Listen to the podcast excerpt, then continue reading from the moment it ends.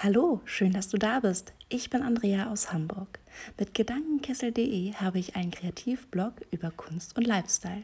Bei mir findest du spannende Interviews mit inspirierenden Menschen, ob Selbstliebe, Selbstverwirklichung oder einfach nur Kunst.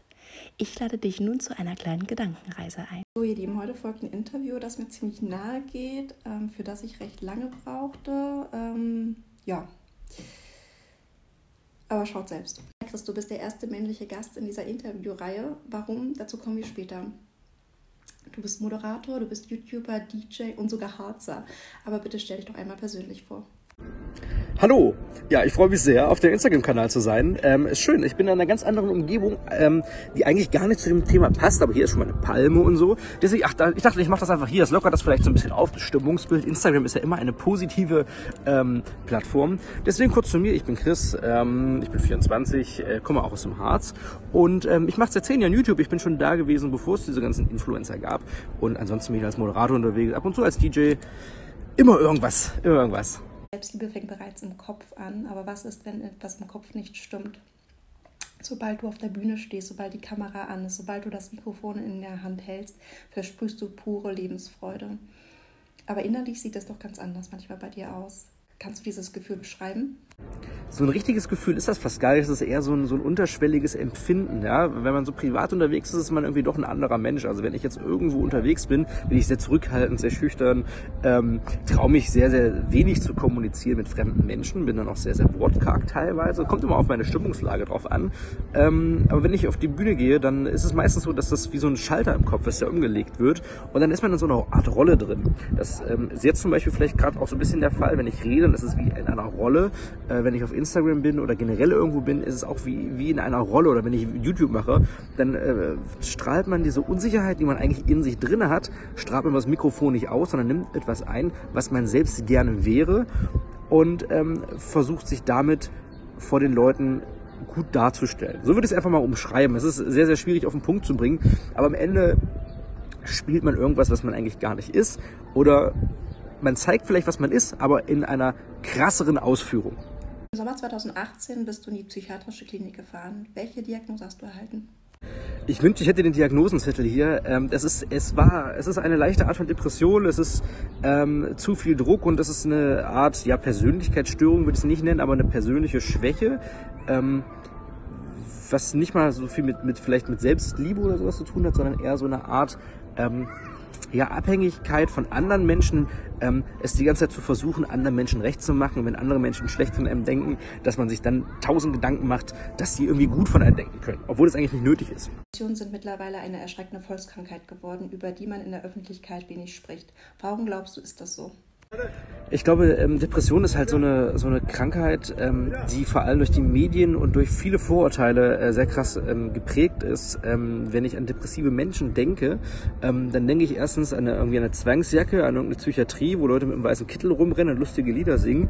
Oder ich denke an äh, so, weiß ich nicht, diese Emo-Zeiten, wo ich mich teilweise in meinen Videos manchmal sogar so drüber lustig mache, was eigentlich schon eine heikle, heikle Art von Humor ist normalerweise. Aber dann denke ich sehr, sehr schnell an Emos, die sich da irgendwie ritzen und die Pulsadern aufschneiden. Ne? Das ist ja so ein Thema, Depressionen ist ja immer mit irgendwie mit, mit Selbstverletzungen, Selbstverstümmelungen und, und Suizidgedanken verbunden.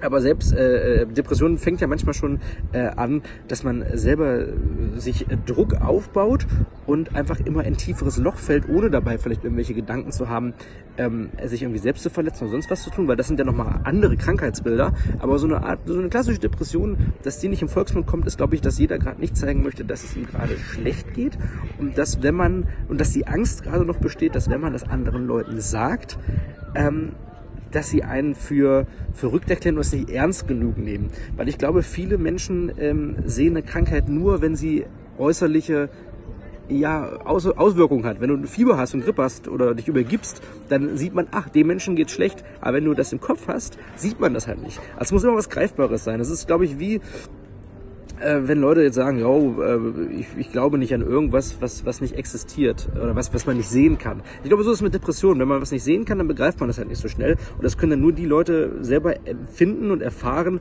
die es auch wirklich selber haben. Und ich glaube, von außen wird das halt nicht so angesehen, weil es viele einfach noch nicht verstehen, was wirklich eine Depression ist und dass es halt einfach wirklich eine ernsthafte Krankheit ist, die behandelt werden muss und die geheilt werden muss, wie eine normale Grippe auch. Was tust du, um die dunklen und schweren Intervalle zu überstehen? Ich hoffe, das war jetzt nicht zu wirr, was ich gerade gesagt habe. Ähm, ja, also so dunkle Intervalle, ähm, das ist äh, schwierig immer. Es ist situationsabhängig, wie tief man in so ein Loch fällt. Meistens äh, habe ich dann den Drang dazu, einfach nur im Bett zu bleiben, zu liegen, irgendwas zu gucken, gar nichts mehr zu tun, esse dann kaum noch was. Ähm, lasse mich einfach nur berieseln, bin zu schlapp aufzustehen, zu schlapp mich irgendwie fertig zu machen. Aber mittlerweile kann ich ganz gut gegen ankämpfen. Ich bin halt so ein verrückter Kino-Freak. Ich gehe jede Woche drei, vier Mal ins Kino, mittlerweile berufsbedingt auch. Aber Kino hat mir immer sehr viel geholfen. Die Filme mir auch sehr viel geholfen. Das ist auch, glaube ich, so, wenn man, wenn man eine sehr, sehr schwache Persönlichkeit hat oder beziehungsweise ähm, privat es einem schlecht geht, ist es einfacher, in eine Fiktion sich reinzuversetzen. Und deswegen bin ich, glaube ich, da schon seit Kind auf in dieser Kinowelt ähm, zu Hause, weil ich es schön finde, äh, so, so eine andere Rollen zu schlüpfen. Äh, manchmal nehme ich Kinofilme so mit, dass ich mir vorstelle, diese Person bin ich gerade. Und das hilft manchmal ganz gut, weil man manchmal vielleicht durch Filme motiviert wird, wenn ich zum Beispiel Rocky gucke. Ähm, da habe ich einen unglaublichen Push, dann irgendwie was Geiles zu machen mit Boxen und so, ne? wie man sich dann manchmal so danach fühlt. Gucke Shades of Grey, ihr wisst Bescheid. Nein, also ne, so was, was man, was man, ähm, ne, man versetzt sich halt in so Rollen und das ähm, ist, glaube ich, glaube ich, gerade ein ganz guter Zuflucht. Manchmal verwandelt sich das in so eine Art Kaufsucht. Ich kaufe sehr, sehr viele Filme, auch immer viele Blu-rays. Und das ist dann, da wird es dann immer kritisch, weil man manchmal wirklich sehr, sehr krasse, also ich würde fast schon sagen, dass ich kaufsüchtig bin, weil ich wirklich sehr, sehr viel kaufe und das macht mich irgendwie glücklich und das gibt mir so einen Kick und ich weiß gar nicht, ähm, woher das kommt, aber es ist auf jeden Fall so, ich weiß nicht, wie es den Leuten geht, die, die zuschauen, aber ähm, so, so wirkt sich das aus und so kann ich mich da irgendwie dann so ein bisschen hochhangeln. Ich versuche gerade so ein paar andere Wege noch zu finden, Sport, durch, durch Musik und durch Tanzen, aber das hilft mir schon ganz gut weiter und auch so, wenn man so auflegt und wenn ich dann wieder auf der Bühne stehe, ähm, das ist für mich dann doch nochmal so ein Push oder immer wieder ein Anreiz, nochmal aufzustehen und zu sagen, hey, ich erlebe bald was ähm, das lohnt sich jetzt doch nochmal aufzustehen und weiterzumachen. Und meistens wird man da positiv überrascht und hat dann wieder einen neuen Mut. Ja. Die Krankheit ist ja sehr tückisch. Wie hast du herausgefunden, dass mit dir irgendwas nicht stimmt? Um mal ganz intim zu werden, ähm, ich habe, wo ich 14 war, äh, habe ich wirklich krass Suizidgedanken gehabt. Ich war lange krank, war nicht oft in der Schule. Ähm, dann ist, äh, wurde man gemobbt in der Schule, dann ähm, ja, dann, dann kommt das schon so auf, dass man als Kind Aufmerksamkeit erzeugen will, dass man beachtet werden möchte. Und das war dann schon so, wo man selbst sich verloren hat. Und ähm, da war der Punkt, wo ich äh, versucht habe, mich als 14-Jähriger schon irgendwie aus dem Fenster zu springen. Und ähm, um es klar zu sagen, vor, vor sechs Jahren, als ich noch ähm, mit dem Abi fertig war und nicht genau wusste, wo es hingehen soll, weil ich, wie gesagt, es ist, es ist bei mir ist es ja so, ich wollte schon immer auf der Bühne stehen. Das ist halt wirklich mein Endziel. Und dahin zu kommen ist halt schwer. Man hat sehr, sehr viel Höhen, man hat sehr viel Tief, man hat viel Geld, man hat wenig Geld. Manchmal lernt man Leute kennen, die einen gut tun, manchmal lernt man aber sehr viele Leute, die einen nicht wirklich gar nicht gut tun. Und äh, deswegen äh, war das immer so eine, so eine Angelegenheit, wo ich gucken musste. Und vor sechs Jahren war ich sehr, sehr unzufrieden mit meinem Leben, hatte wenig Geld, ähm, hatte wenig soziale Kontakte, auch wieder Mobbing und ähm, habe ich auch sehr oft überlegt, irgendwo einfach geradeaus in die Kurve reinzufahren. Und ähm, ja, ich glaube, an dem Punkt merkt man dann halt auch wirklich, dass irgendwas nicht äh, passt und dass man was tun muss. Zu dem Zeitpunkt war ich noch nicht so weit, dass ich was getan habe, aber jetzt seit zwei Jahren ähm, versuche ich so ein bisschen zumindest dagegen anzukämpfen. Gut. Welchen Tipp kannst du Menschen geben, die ähnliches fühlen?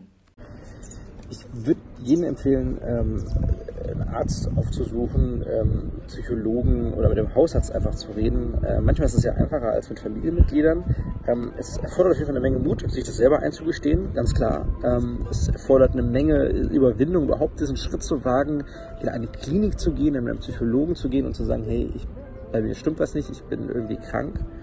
Ähm, muss man, klingt vielleicht jetzt, ne, in dem, in dem ähm, klingt das vielleicht ganz merkwürdig, aber man ist krank in dem Sinne, wenn man hat eine Krankheit und damit geht man zum Arzt und das sollte man auch bei einer Depression tun. Und jeder, der merkt, okay, bei mir stimmt was nicht, sollte man ähm, sich Hilfe suchen.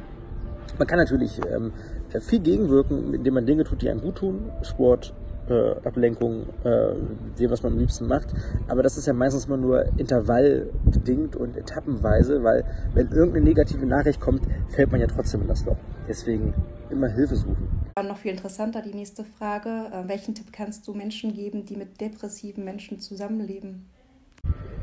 Ähm, das ist schwierig. Also ich glaube, wenn man mit depressiven Menschen äh, zusammen ist, muss man sehr, sehr viel ähm, Geduld bewahren. Man muss ähm, sehr viel Verständnis haben, weil ich glaube, ähm, bei mir ist es zum Beispiel so, ich bin jemand, der meldet sich kaum, ähm, habe manchmal Kraft, keine Kraft äh, zu schreiben oder manchmal keine Kraft, mich mit Leuten zu treffen oder mit Leuten was zu unternehmen. Nicht, weil ich das böse meine oder weil ich die Leute nicht mag, sondern weil ich einfach es geht manchmal einfach nicht. Äh, ich brauche manchmal sehr viel Zeit einfach für mich. Ich brauche manchmal sehr, sehr viel Zeit, äh, um äh, in mich zu kehren, ähm, um Ruhe zu haben und auch mal allein zu sein. Ich mache sehr, sehr viele Dinge allein. Und manchmal fällt es mir einfach sehr viel, sehr, sehr schwer, mit Menschen mich zu umgeben. Und ähm, das müssen Freunde und vor allen Dingen ähm, alle Menschen, die drumherum sind, ja, begreifen und dem muss das bewusst sein. Und es kommt halt immer darauf an, äh, welches Krankheitsbild man hat. Ne? Also wenn man äh, Borderline hat, dann ist es ja nochmal so ein bisschen ähm, krasser oder andere Persönlichkeitsstörungen. Ähm, da muss man selber als gesunder Mensch ähm, schon ähm, sehr, sehr, sehr, sehr viel Verständnis aufbringen. Und ich verstehe jeden, der sagt, ich kann das nicht, das ist hart. Ähm, das, ähm, gerade wenn man in einer Beziehung ist oder äh, wirklich so sehr engen Kontakt ist, ist es natürlich eine Hürde, die man überwinden muss. Und da muss man für sich entscheiden, ob man das packt und der Mensch schon so akzeptiert, wie er ist, oder ob man eben das nicht kann, ähm, was nichts Verwerfliches ist, aber man muss sich halt echt dafür entscheiden. Und nun auch schon die letzte Frage. Ähm, Chris, würdest du glauben, dass du irgendwann wieder 100% gesund sein wirst?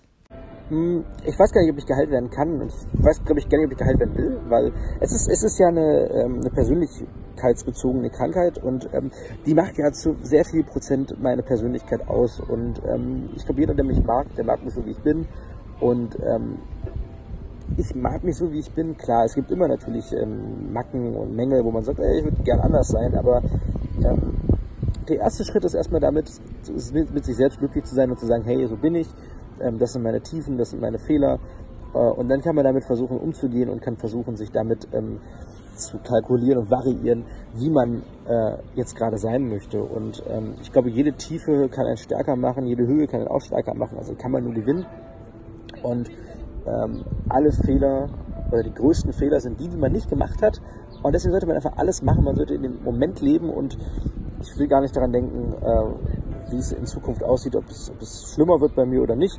Aber ich, ich bin einfach ich und ähm, ich versuche einfach ähm, selbstbewusster und vielleicht stärker äh, jetzt in die Richtung zu gehen, ähm, in die ich gehen möchte, als vor ein paar Jahren. Und ähm, das reicht mir schon. Und wenn ich so weitermachen kann ähm, in den nächsten paar Jahren oder in der Zukunft, ähm, dann, dann ist mir das schon sehr, sehr viel wert und dann bin ich auch glücklich. Und ähm, ja, ähm, da bedanke ich mich schon äh, für dieses äh, nette ähm, Instagram-Interview. Es hat mir sehr viel Spaß gemacht, auch mal darüber zu reden.